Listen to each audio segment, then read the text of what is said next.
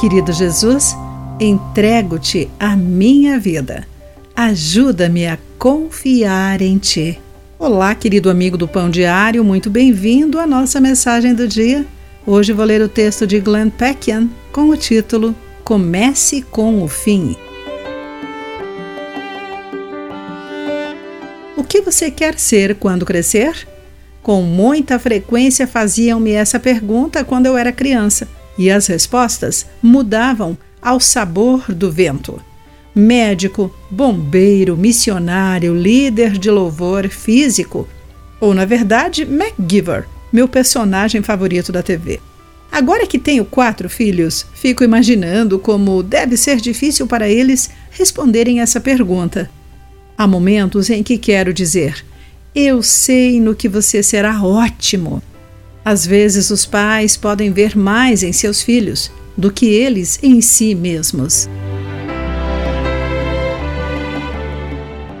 Isso ressoa com o que Paulo viu nos cristãos em Filipos, aqueles que ele amou e por quem orou, de acordo com Filipenses capítulo 1, versículo 3.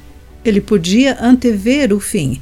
Ele sabia o que lhes aconteceria quando tudo estivesse dito e feito.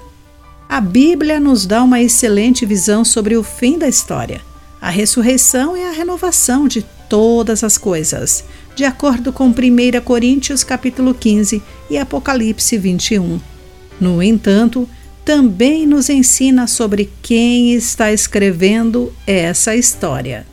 Paulo, nas linhas iniciais da carta que escreveu da prisão, lembrou à igreja de Filipos que aquele que começou a boa obra em vocês irá completá-la até o dia em que Cristo Jesus voltar. De acordo com Filipenses capítulo 1, versículo 6. Jesus começou o trabalho e o completará.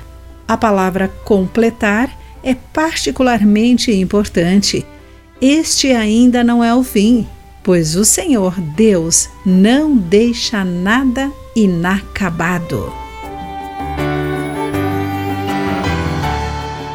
Querido amigo, você pode confiar em Jesus para tirar a caneta de sua mão e completar a sua história?